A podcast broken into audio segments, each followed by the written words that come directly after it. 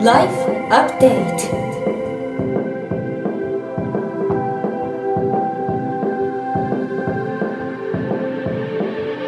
Life Update. Life Update.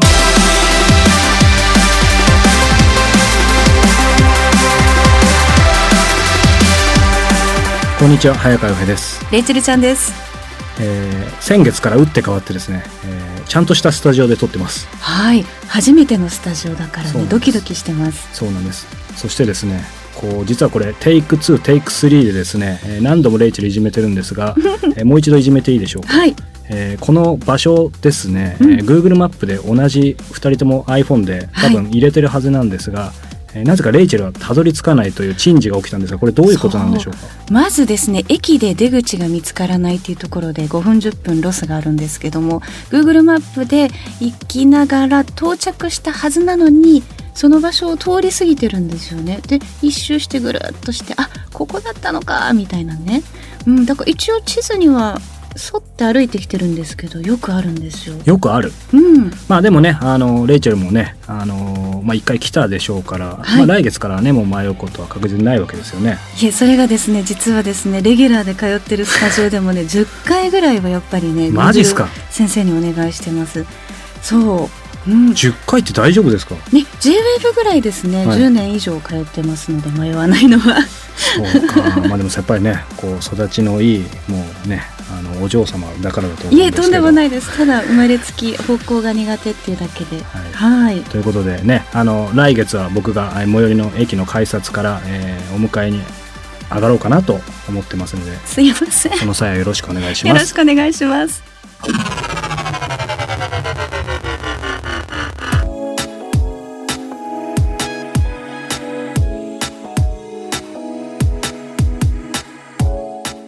国内外のトップランナーや本物と呼ばれる人に早川洋平が直撃。そのエッセンスを皆さんにお届けするこのコーナー。さあ、早川さん、今月はどなたですか？今月は中野博道さんですはい。えースポーツカイロプラクターの方なんですけども、うんうんえーニューヨーク、はい。えー在住の方です。えー、スポーツカイロプラクターというと、はい。まあカイロプラクターっていう、ちょっとまた生態とも違うそうなんですよ。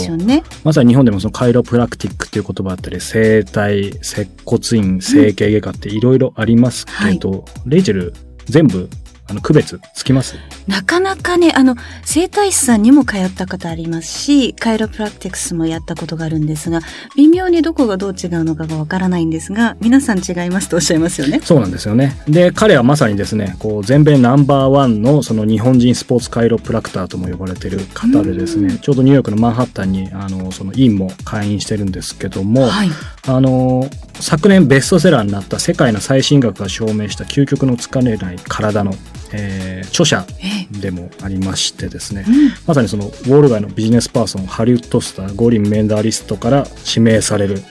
なんでも10万人以上もっとかな治療をしたカイロプラクターの方なんですすけども。ごいですね。じゃあ様々なトップランナーを、まあ、あの、カイロプラクティスでこう支えているということですけど。そうなんですよ。え、そもそも出会いは何だったんですか？出会いはですね、えーキクタスで、えーお手伝いさせていただいているですね、ポッドキャスト番組、えー姿勢を変えると人生を変えるというですね、お兄さんが、彼のですね、はい。えーお兄さんが、えー中野先生とやはり、中野隆明先生といるんですけども、ええ。の番組を、えー、キクタスでお手伝いさせていただいていてですね、うん。そこから、えー弟さんのことを知ってですね、え。まあ、あの、このインタビューでも出てくるかもしれないですけど、中野先生はですね、えーもう代々、えーこの体の健康のことを司ってくる仕事をしてきて、4兄弟なんですね。そうなんですかそうなんです。で、その4兄弟のうちのお一人はこのニューヨークで活躍する中野さんということで、えー今回、もう彼にぜひお話を聞きたいということで、はいえー初めてだったんですけど、ニューヨークへ行ってきました。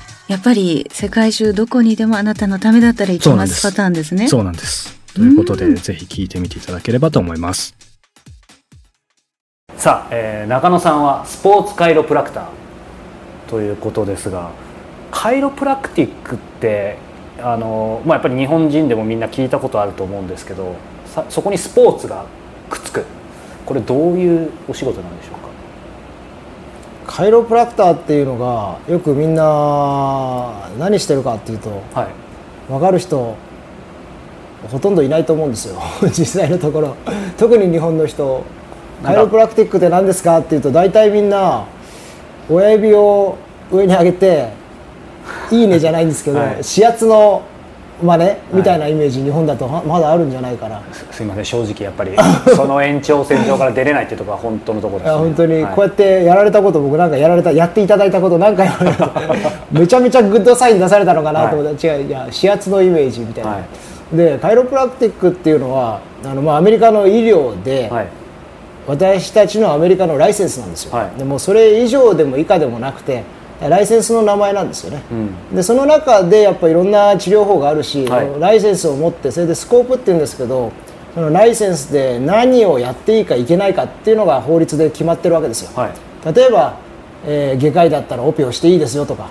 あのー薬を出していいですよっていうのがライセンスの枠で決めるわけで、はい。そのライセンスの中で本人がドクターが自分のその経験だとかいろんなことでやる処方するわけじゃないですか治療法、はいなのでそのライセンスが何ができるかすごく大事なところで、カイロプラクターっていうのはその僕のライセンスではい。法的に何をやっていいかダメはかっていうのが決められていると、それ以上でも以下でもない、はい。でスポーツっていうのは簡単に言うと筋肉骨格系の症状に特化していると。いうことです、なのでいろんなのがあるんで例えば栄養状態のあのことをすごく見る先生もいれば子どもの治療に特化する人もいるし、リハビリばっかりやる人もいるしっていうような感じでいろんな分野があるわけですけど、その中でスポーツカイロプラクティックというのが、はい。僕らの筋肉骨格系に特化した分野、でも本当にアスリートを見るんですよ。今、はい。あの本にも書いてあるんですけど、はい。オリンピックキャンプオリンピックの強化施設っていうんですかね、はい。あれの施設が全米に何か所かあるんですけど、はそこのトップのその医療を務めてる医師っていうのはスポーツカイロプラクティックなんですよ。なのでそんなようなライセンスですか。ら、はい。だから日本にはやっぱねちょっと馴染みはないしアメリカでもそんなメジャーなわけではないですよ。カイロプラクティックの中で一部っていう感じなんで、うん。あの今もうジャストタイミングでこうちょっと思ったんですけどそのカイロプラクターの社会的なこう地位というか見られ方とかってどんな感じなんですかね？これがまあもう本当その通りドクターな感じのイメージであとアメリカでは一番認知されてるオルタネティブなドクターなんですよ。ということはどういうことかっていうとまあ誰でも知ってるってことですかね簡単に言って誰でもドクターであるってことは知ってるし、っていうのがアメリカの立場ですね、はい。ただやっぱりカイロプラクティックの枠が広いんで、いろんなイメージをみんなそれは持ってると思いますよね、外科に行くとオペをするっていうぐらいのイメージまではいかないけど、はい。もうちょっと広い意味であの、医療に関わってるっていうカイロプラクティックを、まあ、みんな一般的には認識してるっていう感じじゃないかなと思いますかね。ただ業界の中でもやっぱ僕らのその周りもそうですけどスポーツカイロプラクティックこういう分野いわゆるエビデンスベースって言うんですけど、はい。エビデンスっていうのはその科学的に根拠があるような治療法をはい。できるだけ前に打ち出してやっていこうじゃないかっていう団体であって、はい。でやっぱり昔のカイロプラクターとちょっと一線を引くところがアメリカであるんですよね。だから中でも業界の中でもいろいろなあの立ち位置があるし、はい。あのやってることも違うしっていうのでアメリカの中でもまあそんな感じですかね。中野先生中野さん、まあ、広道さんと。あの実はお兄さんもよく知ってるので、ね、あのこの番組の前身の菊間がの方にお兄さん出ていただいたんですけども、ね、先ほどイントロダクションでもお話したようにもう大正に、えー15年に創業した中野生態に4代目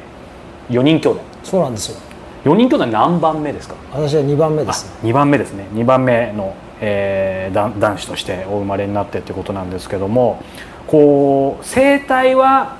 まあやっぱりそれもそそれこそお兄さんにも最初説明受けたんですけど正直せ整骨院とか接骨院とか区別がつかなかったんですけど説明してもらってある程度は分かったんですけど、え生態と回路プラクティックそして今やられてるそのまさにスポーツ回路って一緒？日本だったらねそんなに枠変わんないですよね。アメリカだともう全く別ですよもちろん。っ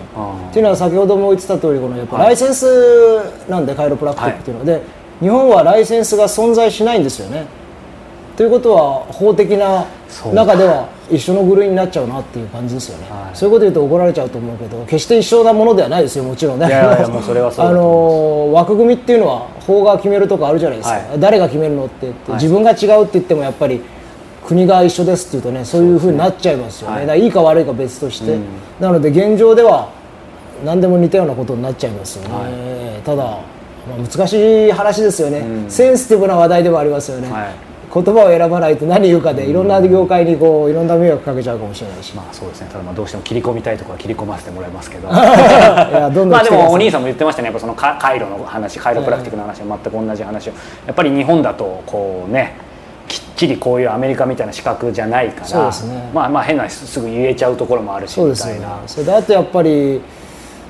アメリカでは国家資格っていう話をよくするんですけど、ええ。日本ででも日本じゃ国家資格じゃないわけですよね。これそんなにフックっていうかなんかい,、ね、いい説明じゃないですよね。いやいやいやでも似てやっぱ非なるものってことですよね。えーですよね、あとあのまあそうなんですよ、であとまあまあそうですね、まあそんな中でこうこのアメリカの、えーそして日本でからなのかもしれないですけどなぜやっぱそのカイロプラクティックドクターになったんでしょうかそもそも。それはもうやっぱり家のその生態っていうのがあって、はい。で、まあ、よくわからん、まあ、今僕も自分で説明してたけどよくわからない立ち位置じゃないですか。ここ法律がないっていう感じもあるし、ででその中でやっぱ父親がやっている医療っていうか、まあ、先祖やってきた医療っていうのはもうすごくいいものだなっていうのはものすごく実感してて、はい。でやっぱ待合室とかで遊んでると子供の頃ですよ、はい。患者さんなんかで喋るわけですけど、はい。わこんなに治らなかったのが良くなったとかねそんな話よく聞くんですよ、それでなんかすごくいいことしてんじゃないかっていうのがあって。で田舎の方でしたけどねやっぱり父親もなんか男4人をこう養ってそこそここういい生活っていうかあの家があってっていう感じだったからなんかこういい仕事なんじゃないかというのがありましてね、そういう道行きたいなとはずっと思ってたんですよね、でで父親に16歳ぐらいの時から相談したらじゃあ日本ではライセンス資格が何かいるからはい。まあ、これまたライセンスですけどね。それで日本でやったらもうその針かなんかの資格を取ってそれから勉強したらいいんじゃないかと。いう話で。で、まあ、最初針の学校行くことになったんですけど、はい。ただとにかく針行ったけどやっぱそうじゃないなと思って自分がやりたいのはなんかこう父親がやってきたような方法で、でいろいろなことを勉強していくうちに要するに人間の体それも筋肉骨格系のはい。治療をするプロになりたいなと思ったんですよね。でそれの求めるところでの答えがやっぱりアメリカのスポーツカイロプラクティックっていうのがはい。自分の思った道だったでしょうね、まあ、そこまで至るのに随分長い時間がかかるんですけど、当時アメリカ渡る時とまた手からとで随分考えも変わったし、はやってることももう全然違いますしね、ただあの筋肉骨格系の治療をするプロになりたかったと、それを極めたかったという感じですね。それを教えてくれるとこが日本にはないと、いうことでアメリカ行くことになっちゃったんです、Weekly Update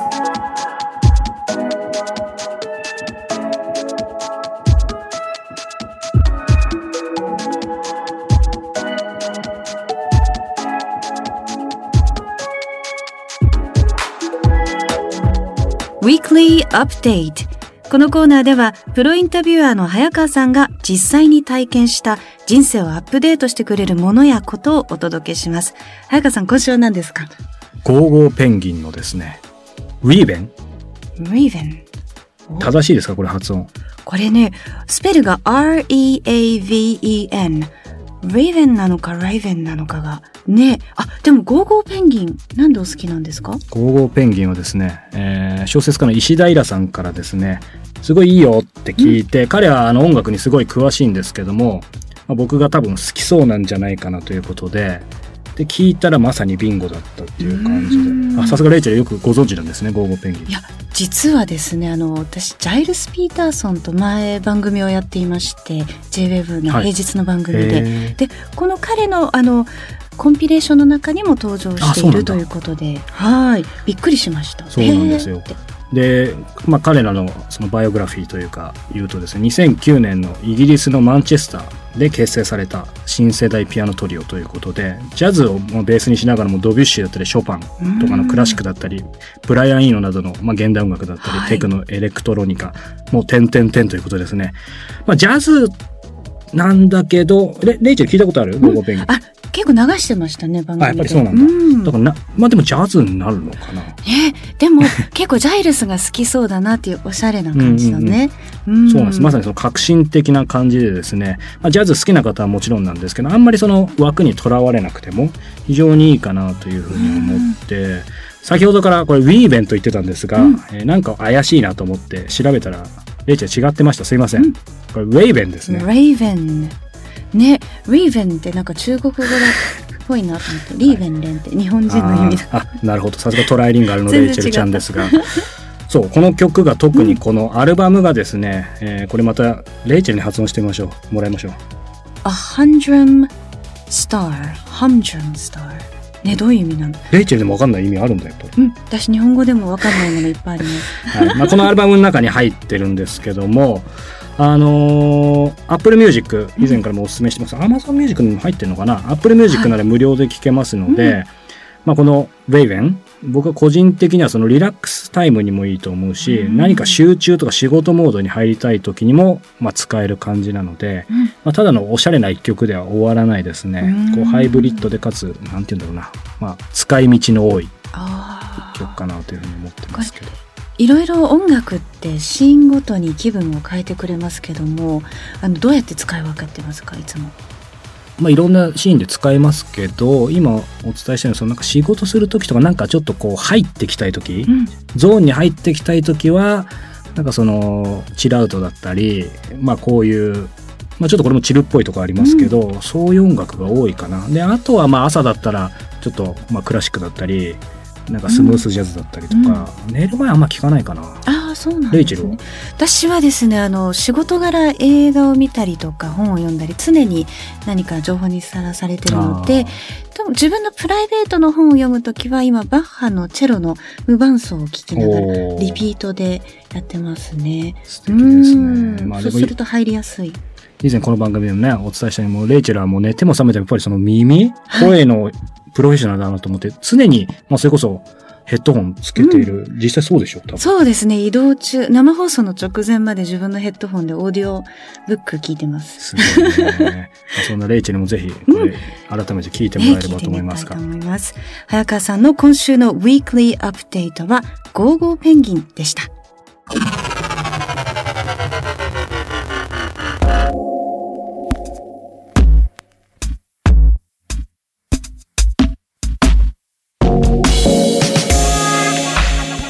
Life Update 17回目ということで、えー今月は中野先生、カイロプラクティクスの先生ということで、海外で活躍されてるね、方にインタビューということで、ニューヨークいかがでしたか？そうですね。やっぱりなんかニューヨークって、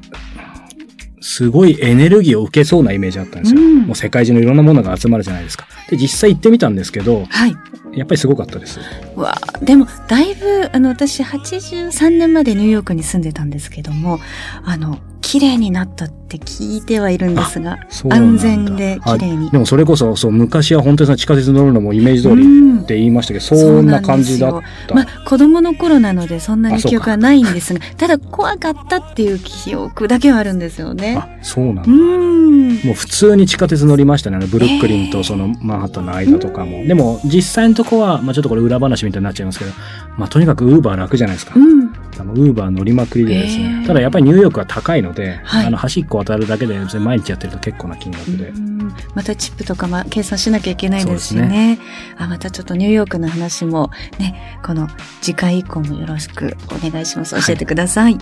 さあこの番組ではリスナーの皆さんから早川さんへのご質問番組へのご感想も募集しています。番組のサイト life upd.com life-upd.com トップページ右上のコンタクトからお寄せください。また番組では聞くつながる体験するをコンセプトに早川さんが主催。リスナーの皆さんが時間と場所を超えて人生をアップデートするための会員制プログラムライフアップデートプラスも展開しています。詳しくは番組のサイトをご覧ください。さあ、今日は8月6日あたりだと思いますが、はい。レイチェルきっと何してますかね？8月6日はですね、月曜日なので番組の会議、そして収録が何本か入っている盛りだくさんな一日ですけど、早川さんは8月6日あたりは何してます8か月6日あたりはかき氷でも食べてたいですけどね。うん。でも実はかき氷嫌いなんです。え、そうなんですか？なんでですか？なんか頭にキーンときて、その小学校の時、はい。それ以来何が美味しいのかよくわからないということですね。全国のかき氷ファンを敵に回しそうですが。でもね、天然氷はキーンと来ないってよく言いますけどあ、そうなんだう。ん。じゃあ次週まで天然氷食べていきたいと思います。はい。ぜひ。さようなら。Bye for now.